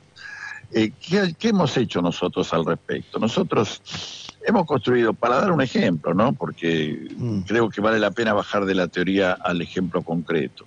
Hemos construido un portal de comercio electrónico que intenta distribuir, intentó desde que empezó a trabajar hace dos años, distribuir productos de eh, almacén, digamos, los que no necesitan cadena de frío, a todo el país, compitiendo con los supermercados y con precio uniforme. En cualquier lugar de la Argentina, el jujeño debe pagar lo mismo que el porteño y así sucesivamente. Esa condición que nos pusimos ab inicio eh, la hemos logrado. Nosotros tenemos un, en este momento un portal de comercio electrónico que tiene más de 300 alimentos en oferta, donde hacemos periódicamente comparaciones con los hipermercados del Gran Buenos Aires y sistemáticamente estamos como promedio algo más barato o en algunos casos bastante más barato. Y en algunas regiones del país, como vendemos a precio uniforme, en la Patagonia, por ejemplo, estamos mucho más barato, al punto tal que hay gente que algunos productos como la hierba nos lo compra a lo que al consumidor y por la cantidad que compra no, no cabe ninguna duda que lo está revendiendo como comerciante y, y, le queda algún margen. Es evidente que funciona que el, eh, eh, el sistema. Bueno, eso, primero quisimos demostrar que eso era posible eh, y la condición necesaria es nuestra este, aptitud muy espartana, digamos. Nosotros tenemos márgenes muy pequeños y una organización pequeña que creemos hoy que es muy eficiente en la recepción de los pedidos y en la distribución a través de una empresa especializada en paquetería de comercio electrónico. Y después, como decía yo, de, de aprender haciendo, eh, eh, tenemos posibilidad de entender cuáles son los productores que se interesan por sumarse al sistema, que nosotros buscamos que sean productores que estén fuera de los supermercados, que eh, incluso no solo no puedan bancarse la forma de pago y la forma de selección de los supermercados, sino que la rechacen como concepto. Y efectivamente tenemos más de 60 proveedores de todo el país que está en esas condiciones. Después tenemos este, necesidad de entender qué consumidores adhieren a esto, porque esto no es un problema meramente ideológico, decir, bueno, somos más baratos, somos simpáticos, compramos la cooperativa, entonces viene la gente y hace cola para comprarnos. No, no. En un, en un país en crisis, la gente mira al bolsillo, además de su ideología o quien vota periódicamente. Sin duda. Y en consecuencia, claro, y en consecuencia tenemos que entender este, cuál es la gente que es capaz de eh, el pequeño compromiso que significa comprar con anticipación, pagar con anticipación, esperar una semana a recibir el pedido en su casa, planificar sus compras en conjunto con los amigos, porque estamos induciendo a que la gente compre en conjunto, reciba en un mismo lugar, con lo cual nos ahorramos flete y por supuesto ese ahorro se lo trasladamos al consumidor. Todas esas cosas lo vamos aprendiendo en el camino y eso nos ha permitido sumar artesanías campesinas de Formosa, sumar productos de cuidado personal de empresas pequeñas. Ahora estamos iniciando una tarea titánica que es sumar cooperativas de producción de indumentaria donde el margen entre la producción y el consumidor es mucho más importante que en el caso alimenticio, digamos. La gente paga por la ropa que, que, compra una diferencia con respecto a lo que cobra el productor abismal, que en ningún caso baja la diferencia del 50 o 80% de margen, digamos. Y por nosotros, por el sistema de distribución que tenemos, estamos en condiciones de vender mucho más barato. Y bueno, estamos iniciamos ya con cinco cooperativas este, este proceso y vamos a seguir sumando. Y como digo, aprendemos quiénes son los que quieren entrar, quiénes son los que quieren consumir, por qué los que no consumen no lo hacen, cómo podemos vincular a las pymes para que ayuden a sus trabajadores a que consuman. Eh, es un largo proceso en que estamos eh, creciendo, teniendo cada semana, diría, una nueva idea que muchas veces nos genera frustraciones porque la gente está metida dentro de la cultura consumista y, nosotros tenemos empresas donde el dueño está de acuerdo en facilitar el acceso al portal electrónico, pero los trabajadores, como no conocen la marca, no compran, por ejemplo, por ejemplo, este, eh, que es, es un hecho cultural insólito, porque este, si el producto es bueno y es de calidad y es más barato, y el, y el empresario además lo incentiva, resulta que el trabajador lo rechaza. Bueno, esas cosas necesitan todo un camino que esperamos que progresivamente se vaya traduciendo en políticas públicas. Nosotros estamos vinculados con el Ministerio de Ciencia y Técnica, estamos vinculados ahora con el Consejo Nacional de, Políticas Sociales que nos convocó, nos vinieron a visitar, están estudiando con nosotros cómo sumar nuestros productos a los mercados de proximidad que están fortaleciendo. Es un programa que yo eh, imaginaba que llevaría una década consolidarlo, está yendo un poco más rápido y espero que la política y la coyuntura argentina nos permita darle forma progresiva, este, interesante y valiosa, que se, que se haga carne en muchos miles de personas porque puede constituir un modelo distinto, ¿no? Eh, Enrique, la- la- Daniel Green lo saluda. Eh, ¿Qué tal? de- primero, ah, ¿cuál sería el, el- el portal al cual acceder para esa compra? eh, El portal es este, eh, www, por supuesto, CPO, Ajá. que es eh, el- el- la sigla de consumo Sí, popular sí. organizado, cpo.org.ar. y, y allí se puede acceder a, la, a estas compras? Allí hay, este, pues claro, ahí están todos los productos ordenados por categoría, hay cinco categorías de productos y se formula la compra y es muy fácil, es muy amigable. Bueno. Se puede comprar con transferencia, se puede comprar con tarjeta de crédito. Estando en Bahía Blanca se recibe, digamos así, se hace el pedido y se, si se paga al, al distribuidor y en unos tres días hábiles adicionales el- está en la casa de cada uno. Este, en fin, hay, hay un, un supermercado del arzobispado de Bahía Blanca que este, consume nuestros productos y pues, sistemáticamente Sí. nos compra una cantidad de productos. Estamos presentes en- en- no solo en, en ese lugar, sino en varios consumidores individuales que ya en Bahía Blanca consumen los productos lo, nuestros. lo- lo tenía ese consumo de, de- de ese lugar del arzobispado, pero no que estaba abierto a que podamos comprar los, los hombres y mujeres de la patria, como podríamos ampliar. Entiendo que sí, no, No, no, está yo bien. Supongo que no. No, no, no me No, pregunté, pero. no, no, no, no, está- está- em- entremos allí y veamos. Este, es muy interesante lo que plantea y, y el tema de la hierba, lo que, lo que dice, hay veces que en el supermercado uno ve los paquetes Claro. dice, ¿cómo puede ser? Este, es bastante sorprendente, ¿no Sí, cierto? se ima- decir, se imagina este, pero quiero decirle, de- desde una, una mermelada este, artesanal misionera o de Chubut hasta un escabeche tucumano, eh, va a haber cosas que, como dijo una, mire, hay alguna persona que consume hace tiempo y que dijo, este portal lo que tiene es aquellas cosas que uno descubre este, cuando sale de vacaciones por el conjunto de la Argentina, están todas juntas en el mismo portal. Esa es un poco la idea. La- la particularidad de cada región está ahí. Es, es muy, muy bueno lo, lo- lo que estamos escuchando. Me estoy sorprendiendo y, y- y felicitando por haberlo convocado. Eh, voy al- a un poco al, al- al punto de vista académico o de la academia, Sí, mejor no. dicho, no académico.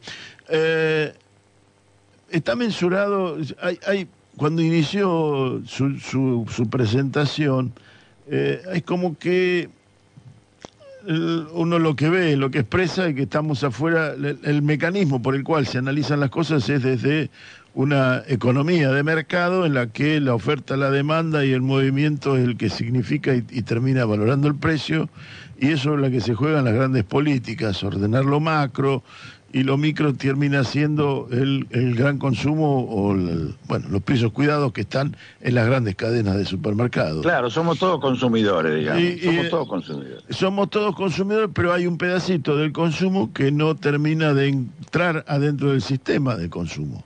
Y nos lo miramos Sí. de afuera. eh, y se lo mira desde Así afuera, es. desde la tela.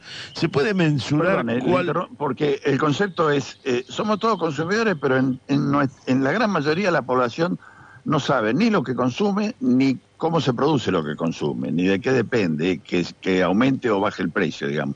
Simplemente somos consumidores, consumimos para vivir este, lo que está en la estantería y no, no, no, no tenemos acceso a cómo llegó eso allí. Esa es un poco la idea, ¿no? Claro, y, y por otra parte, la prédica nos convence de que ser consumidores es como ser ciudadanos, ¿no? O sea, como que hay una especie, Así es, así de, una es. especie de democracia en el consumo Así es. y en realidad es. no es no es así. ¿Se puede mensurar eh, cuánto queda afuera o cuántos quedamos o quedan afuera de ese mecanismo de consumo al que acabamos de describir? Eh, ¿Y, y cuál es el movimiento comercial que está en el, económico, mejor dicho, el movimiento económico que está por afuera de ese gran sistema? Mire, este, eh, es una pregunta difícil de contestar por lo siguiente. La distorsión en la economía argentina, en el abastecimiento de bienes básicos, es tan enorme que eh, una gran parte de la población dedica a los alimentos, a la vestimenta, a las cosas básicas, una proporción de sus ingresos mucho mayor de lo que debiera, digamos. Claro. En el mundo central, eh, una, una familia de clase media dedica a la, al consumo este, de alimentos eh, eh, en la casa, digamos, más allá de lo que come fuera, no más del 12-15% de sus ingresos. Aquí, eh, incluso este, aquellos que no son considerados pobres dedican hasta el 30 o el 40% de los ingresos a los alimentos, ni hablar de aquellos que están bajo la línea de pobreza.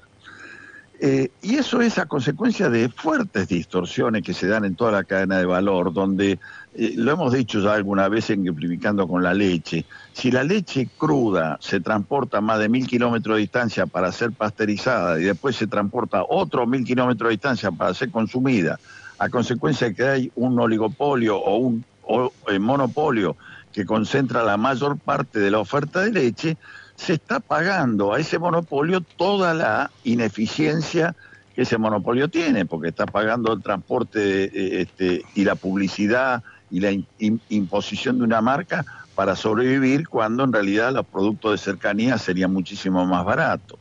Entonces, la lógica de eh, incentivar la producción de cercanía, y no tanto, no tanto, perdón, no solo de frutas y verduras como habitualmente se, se- sostiene, sino todo, todo. Un molino harinero podría este, eh, eh, pro- procesar harina, perdón, trigo producido en la zona y el que llevó el trigo llevarse la harina y dársela a la panadería y con eso este, la panadería pa- eh, cobraría el servicio de producir el pan y en definitiva quien tuvo el trigo tendría el pan. ¿Se entiende? No sé si fui confuso, pero no, este, claro. facilitaría, facilitaría el abastecimiento comunitario porque estaría pensado desde la comunidad y no desde un negocio. Eso es válido para casi cualquier alimento, para casi cualquier indumentaria, para obviamente para desarrollar este, el mercado de la vivienda social que en la Argentina está sumamente rezagado frente a países con muchísimo menos recursos como Uruguay, que tiene una tradición de cooperativa de vivienda que es infernal desde hace décadas y que nosotros no tenemos ni siquiera aproximación a ese planteo.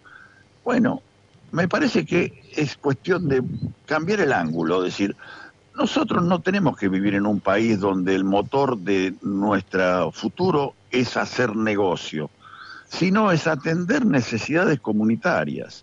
Por supuesto, el que atiende necesidades comunitarias tiene una retribución por eso y tiene un derecho a vivir de esa, de esa atención. Pero si no atiende eh, eficazmente la necesidad comunitaria, no tiene derecho a trabajar. Esa lógica que debe convertirse en una política es lo que ha llevado adelante eh, eh, la subsistencia, aún en países de mucho menores recursos, con algún éxito mayor que el nuestro. Nosotros hemos retrocedido en ese sentido. Estamos peleando como gato entre la leña para que la educación no se convierta en un bien privado, para que la salud no se convierta en un bien privado y además perdimos la guerra con los alimentos que se han convertido en un bien privado desde hace muchísimo tiempo y alguien se da el lujo de esconder el azúcar para que aumente 30% y no va preso por ello. Claro.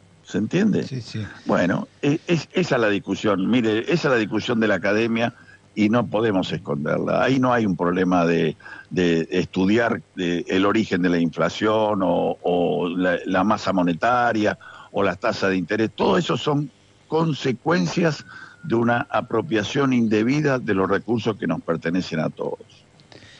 Eh, Enrique, en- en esto que mencionabas de, mm, del- del- de la proximidad y, y demás, también uno advierte cierta, por- porque digo, recursos tecnológicos para poder resolver hoy en, eh, la, la- la conectividad entre los distintos eh, proveedores, consumidores que se hacen en cada lugar, hoy sobran esos recursos, no sé si sobran, pero son Así es. muchísimos más eh, relevantes que en otra época, que era mucho más dificultoso conocer quién, Así cómo, es. cuándo y dónde. Sin embargo, en eso uno en- en- no, no ve que haya un demasiado desarrollo en los lugares de, de investigación y de, y de generación de Sí, porque conocimiento. no se orienta, no se orienta justamente a un fin social. Usted, eh, eh, el tema de la de la informática ha crecido enormemente en la Argentina, se lo considera un sector de punta este, en cuanto al comercio internacional, pero mal enfocado socialmente, porque ¿qué valoramos de la informática? Que nos trae dólares. ¿Cómo nos trae dólares? Vendiendo servicios a los grandes centros financieros del mundo y vendiendo software para juegos este, de computadora.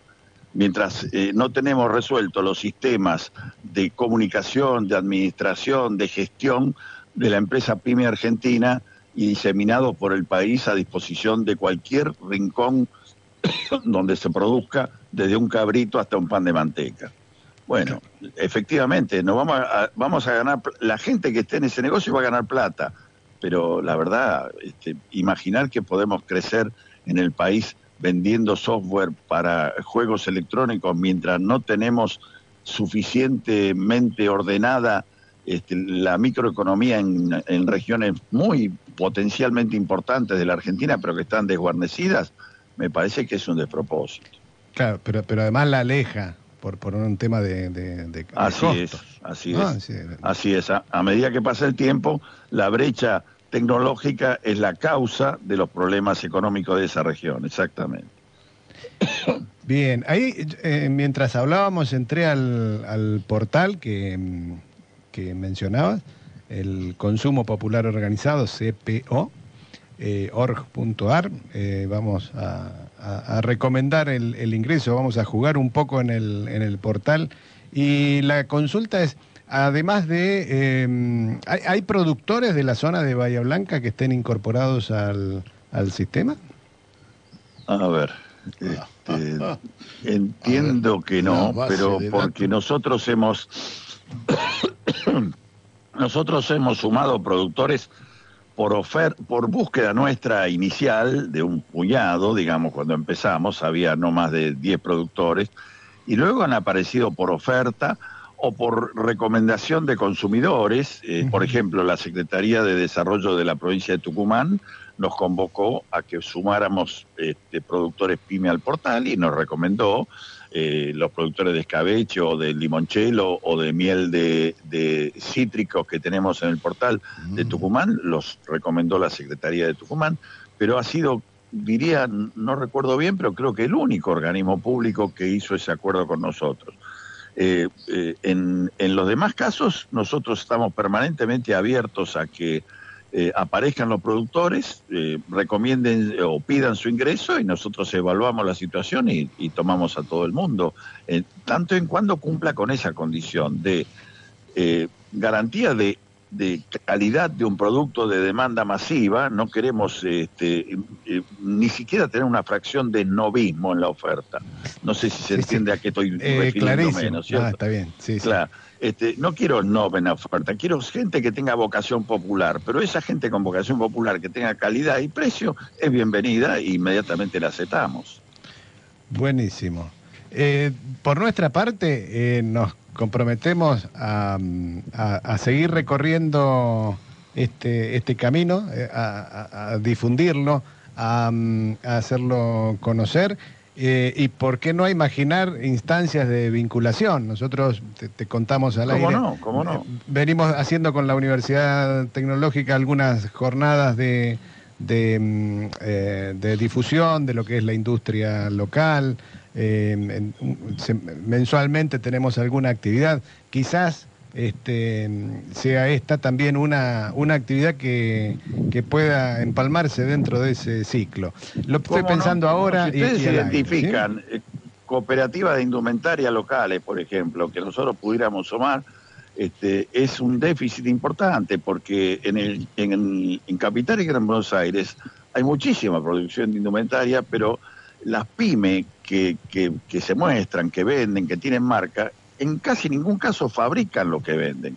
Lo derivan a talleres terceros que este, es- establecen una cadena que hace que la pyme sea casi una administradora financiera. Eso tampoco nos interesa. Nosotros hemos rechazado ese tipo de ofertas y las cooperativas que hay en este momento en el portal de indumentaria, que son, perdón, hay cuatro cooperativas y una pyme, tenemos asegurado que todas producen íntegramente lo que ofrecen y lo hacen con marca propia y a eso sí los queremos apoyar. Bueno, es, es, es eh, lo que pueda provenir de la región que tenga esas características, bienvenido. Y otras producciones, nosotros alimentos hemos traído de Puerto Madryn, por ejemplo, este, la, la torta galesa que está en el, en el portal, o trajimos este, algas procesadas eh, por el- el- un organismo del CONICET de Puerto Madryn, este, y hay varias cosas más, ¿no?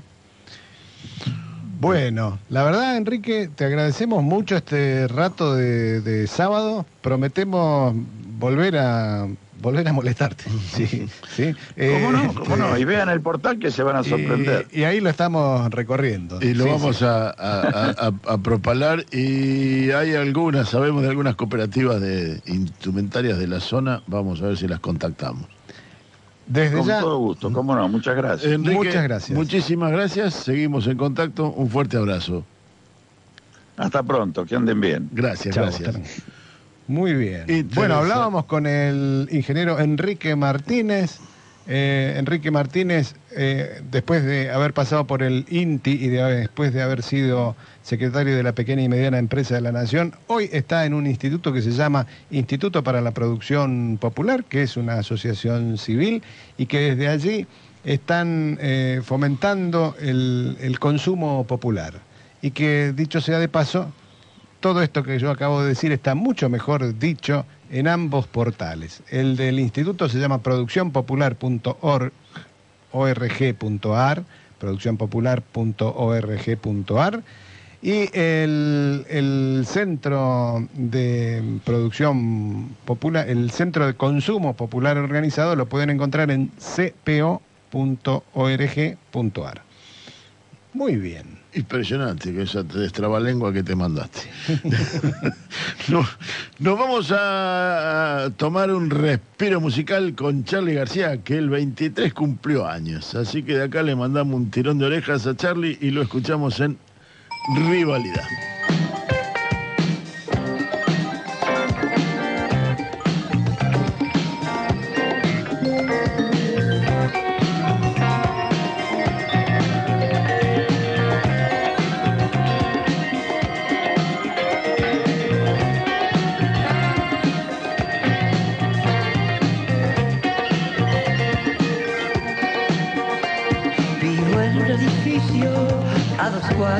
De la facultad donde guardo los vicios. En la entrada hay seguridad, pero siempre hay vecinas incapaces para distinguir la música del ruido, pero nunca para conseguir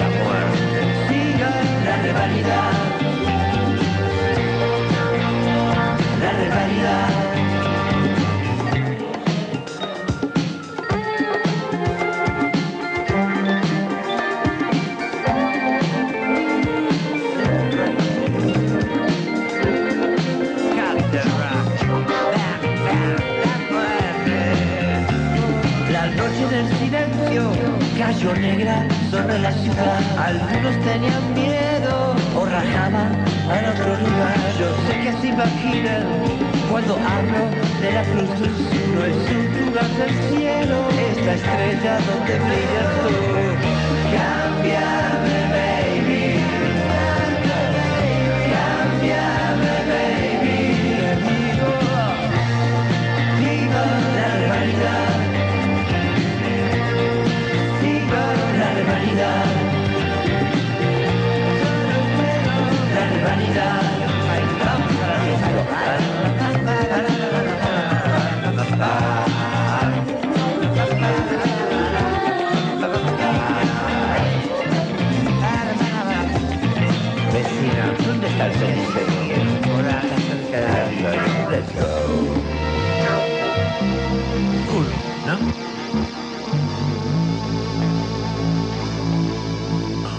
Bueno, y acá regresamos de este alto con Charlie García. Eh, estamos intentando comunicarnos con Claudio, no estamos pudiendo. Pero, ah, ya lo tenemos a Claudio. ¿Estás escuchando, Claudio? Acá estamos, acá Ay, estamos firmes. Disculpe, me veía a través del vidrio, eh, recibía información confusa. Eh, nos había quedado postdatado. Ahí nos están preguntando por radio, y vamos a volver a decirlo, el portal al que se hace referencia. eh, al que... No, me- no, lo perdí, lo perdí. ¿Te ¿Lo acordás? Acá está. O sea, el portal para compras. El portal para compras, sí, www.cpo.org.ar. CPO es con siglas, la C, la P y la O. Este, Charlie Pato Oreja sería. Bueno, no sé cuál es el código IAPI para esto, pero el, el Charlie me quedó nomás, el resto no importa. Eh, Lo estuve mirando un poco y realmente hay cantidad de artículos, hay cantidad de variedad de productos. Y parece amigable por, por unas imágenes que vi a la pasada, obviamente que no eh, pude entrar porque estamos al aire y se nos me complica, pero, pero parece muy amigable para poder elegir, ¿no? Sí. Mira, yo escuch- escuchándolo, me hago un paréntesis antes de continuar con, con lo que estábamos charlando. Escuchándolo al ingeniero Martínez, este, a mí me confirma esta sensación que tengo de que más allá de cualquier otra consideración, hay que arremangarse y trabajar. Hay que, hay que meter las manos. Se pueden hacer muchas cosas eh, que por eso son impensadas. Y trabajando se puede. Eh, entonces me parece que ese es un, un mensaje que hay que subrayar siempre, ¿no? Para vencer el, el desánimo. Eh, ni más ni menos que el desánimo no sirve para nada. Eh, porque te, Claro. te- te- claro, te, echa para, "Eh, ya perdiste, ¿para qué vas a salir a la cancha si ya perdiste? No, no, no, no es así la cosa. Y hay, aún, hay que porfiarle y, trabajar y meterle, y se pueden hacer cosas, y no hay, seguro. no hay que ser obtuso y no hay que encarar la pared con la cabeza, pero, pero hay que Obvio. encontrarle la vuelta a la cosa, no es eh, abandonando la pelea que se encuentra el- el- en la salida. La, la- pelea no se abandona, Claro se sí. encara de la mejor manera, bajo las mejores condiciones. Mirémoslo a Lula, si no es esto un dato, ¿no? Que lo traigo capaz que medio caprichosamente, pero Lula ha venido, salió de, de 300 días de estar preso. No, más, 400 y pico días estuvo preso en una celda de 2 por 3 No entraba la bicicleta fija dentro de la celda. Eh, y salió para hacer lo que ha hecho. Y entonces eh, eh, lo que hicieron fue para que abandonara, fue para derrotarlo, para destruirlo. ¿Lo lograron? No. ¿Por qué? Porque porfiado. Y porque esa porfía y esa inteligencia la ha hecho construir lo que ha construido en este tiempo, de llegar a, a la segunda vuelta mañana, en el cual desde, desde menos 10 pasó a esta condición. Y en esta condición lo hace con inteligencia y remangándose y poniéndose a trabajar como acabas de decir, Claudio. No hay otra. Claro, y yo creo que la gran, la gran diferencia con el emprendedurismo, digamos así, ¿no? Como aquella concepción que esfuérzate y tendrás éxito, es la cuestión colectiva. Es decir, todo lo que encaremos lo tenemos que encarar juntos. Esa es la cuestión. Exactamente, eh, eh, no hay ninguna otra salida. Es este, la salida es con, es entre todos. Y, y- Ni más ni menos. el emprendurismo planteado como una salida individual es un grave error. Es el emprendimiento, los emprendedores y el trabajo colectivo. Que se llama cooperativa, eso ahora me estoy dando cuenta. En una de las formas, claro. Alguien se lo inventó. Sí, sí, ya está. Ahora que me estoy dando cuenta se llama cooperativa. Pero, pero algo interesante, yo me sumo acá para, para el- la, la charla de, con Enrique Martínez, que plantea el tema de, de la producción de alimentos, la distribución y, el consumo de manera, con, eje no en el negocio, sino en, el- en- la necesidad, que por supuesto no desestima el pago de, de- esas, de, esos bienes y servicios. Eh, pero yo lo quiero enganchar con, con parte de un discurso, ustedes lo mencionaban hace un rato, eh, que, que suele estar ausente y que lo vi mm, retomado en, el, en el- la entrevista que le hacen a Guado de Pedro este jueves. Él vuelve a poner sobre la mesa datos de decir, miren, nuestro país tiene muy baja cantidad de empresas por cantidad de habitantes, comparado con otros países. ¿sí? Y esto necesitamos que esté en la agenda de cualquier país que quiera, como el nuestro, que quiera, que aspire a ser este, no solo un actor importante, sino que le dé bienestar a su, a su gente. La agenda productiva no puede, eh, no puede estar afuera. No le podemos regalar el emprendedor a una derecha que es una picadora de carne. No. El emprendedor, Eh, el, el- el- el empresario chico, el, todos ellos no, no tienen otro lugar eh, objetivamente que un proyecto nacional. No hay otro. Sin embargo, nosotros a veces en Y nuestro discurso no Juan, lo tenemos. que Sí, Claudio. eso que vos estás diciendo perfectamente eh, se relaciona con lo que dijo recién Enrique Martínez, y es que en definitiva los monopolios u oligopolios lo que están generando es que entre todos financiemos la ineficiencia de las empresas. Y esto tiene que ver con la cantidad de empresas, porque vamos a suponer, si yo tengo una fábrica de lácteos eh, y estoy en Santa Fe y compro leche en, en el sur de la provincia de Buenos Aires, me sería mucho más eficiente, mucho, mucho menos costos, poner eh, una sucursal, o como le quieras llamar, aquí en provincia de Buenos Aires. Pero es más negocio quedarme con la planta en provincia de Santa Fe y cobrarle al consumidor la diferencia de ese costo. ¿Me explico? Entonces tiene que ver la eficiencia con los costos y, y con la cantidad de empresas que señalaba Guado de Pedro el otro día. Fíjate cómo todo está relacionado. Tal cual. Muy bien. Ni más ni menos. Eh, nos había quedado, y me gustan estos pocos minutos que nos quedan, si lo podemos, por lo menos rápidamente, para no pasar, este, porque no tratamos el tema. Eh, vos hiciste referencia y, y comenzamos con el, el intento de asesinato de la vicepresidenta de la Nación. Lo voy a decir de esta manera para que se suelte bien clarito, que no es que quisieron atentar contra Cristina, no. Es un intento de asesinato de la vicepresidenta de la Nación. Esto eh, tiene un contexto que no que nosotros inicialmente no le habíamos dado, o por lo menos no parecía, o no podíamos creer, o no queríamos creer. Creo que me, sumo con esta última, la mía personal. Eh, pero ha habido una serie de, de ribetes que se han ido conociendo a lo largo del tiempo que realmente son muy preocupantes.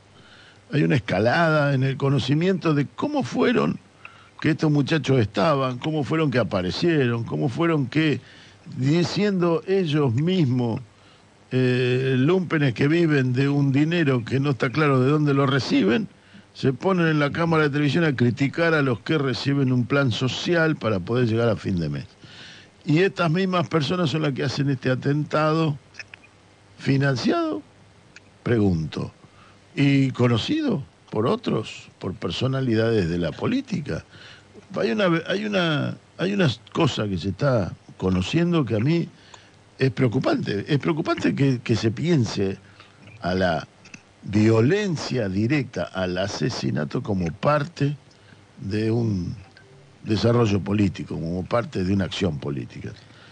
Y me parece que lo que, de alguna manera, hay algunos, algunos hilos que se están conociendo que llaman a esto. Sí, sí. Vamos, vamos repasando, ¿no? Eh, el primero de septiembre hay un intento de, asesinato de la vicepresidenta. Después conocemos que atrás de eso hay una banda que eh, simpáticamente bautizaron en los medios la banda de los copitos, ¿sí? donde parecían este, jóvenes eh, disconformes, jóvenes eh, imbuidos de, de- cierta efervescencia llamada libertaria, y que habían actuado de manera organizada como algún grupo, pero no se le veían más piolines, aunque se los podía intuir. Sonaba todo muy raro. la vecina de, de Cristina aparecía en acción y luego ella había tenido contacto con algunos de todos ellos, grupos que habían organizado distintas, este, distintos actos muy violentos para lo que se tenía. Eh, y esta semana aparece el, diputado Milman mencionado eh, como uno de los, de los que estando en un bar abiertamente dice el día que la maten, yo voy a estar en Mar del Plata. Después se comprueba que todo eso que alguien escuchó y que testificó en la justicia, resultó que todos los detalles que fueron dando eran ciertos y algo extremadamente grave que va confirmando de alguna manera. Esto es que las dos personas que estaban con el diputado a la hora de ser indagadas niegan que hayan estado en ese lugar, en principio, hasta que las evidencias les demuestren que efectivamente habían estado y entonces, puestas ante, esa realidad, dicen que, eh, que no, que no hablaron del tema y demás. Pero esto arma un, un cuadro difícil. Estaríamos frente a un diputado de la Nación que tiene amplia mm, llegada con los principales referentes del partido de la oposición, como Patricia Bullrich, como Mauricio Macri, que estaría en conocimiento del atentado a producirse. Esto es gravísimo. Pero uno, a partir de ese dato, busca un poquito para atrás y entonces nos encontramos con que este mismo diputado, Gerardo Milman, el 27 de marzo de 2022, ¿sí? se, se, preguntaba qué ideas tiene el gobierno para evitar el estallido social. O sea, en marzo, Gerardo Milman sabía o intuía o esperaba que sucediera un estallido social a partir de la falta de gas. Como todo eso no sucedió, parece que eligieron el camino de alguna bala. Digo, Digo. estamos, estamos frente a algo grosso. ¿no? Eh, Claudio, nos tenemos que estar yendo al noticiero, se nos termina el programa. Eh, disparaste el tema y no pudiste opinar. Bueno, no Pero- importa, ya no faltará oportunidad. Pero- Vení, vení Eh, acá. si Dios quiere, eso, si Dios quiere, ya prontito, por ahí el fin de semana que viene seguimos saliendo así y ya el próximo estaré allá. Perfecto. Eh, así que nada. Hasta Buenísimo. el sábado, un abrazo para toda la Un abrazo, Claudio, Chao, Claudio. muchísimas Nos vemos. gracias. Y bueno, ya se nos termina el programa, nos estamos yendo y como mañana Brasil define la suerte de América Latina, en mi humilde opinión, vamos a recordarlo con Milton de Nacimiento. Milton na- cumplió años, el 26 pasado cumplió 80, jóvenes años, y nos despedimos cantando con él María, María.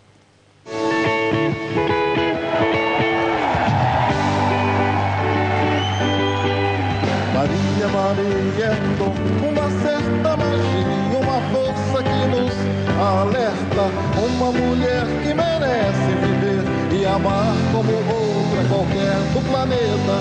Maria, Maria é o som, é a cor, é o suor, é a dose mais forte e lenta de uma gente que ri quando deve chorar e não vive, apenas aguenta.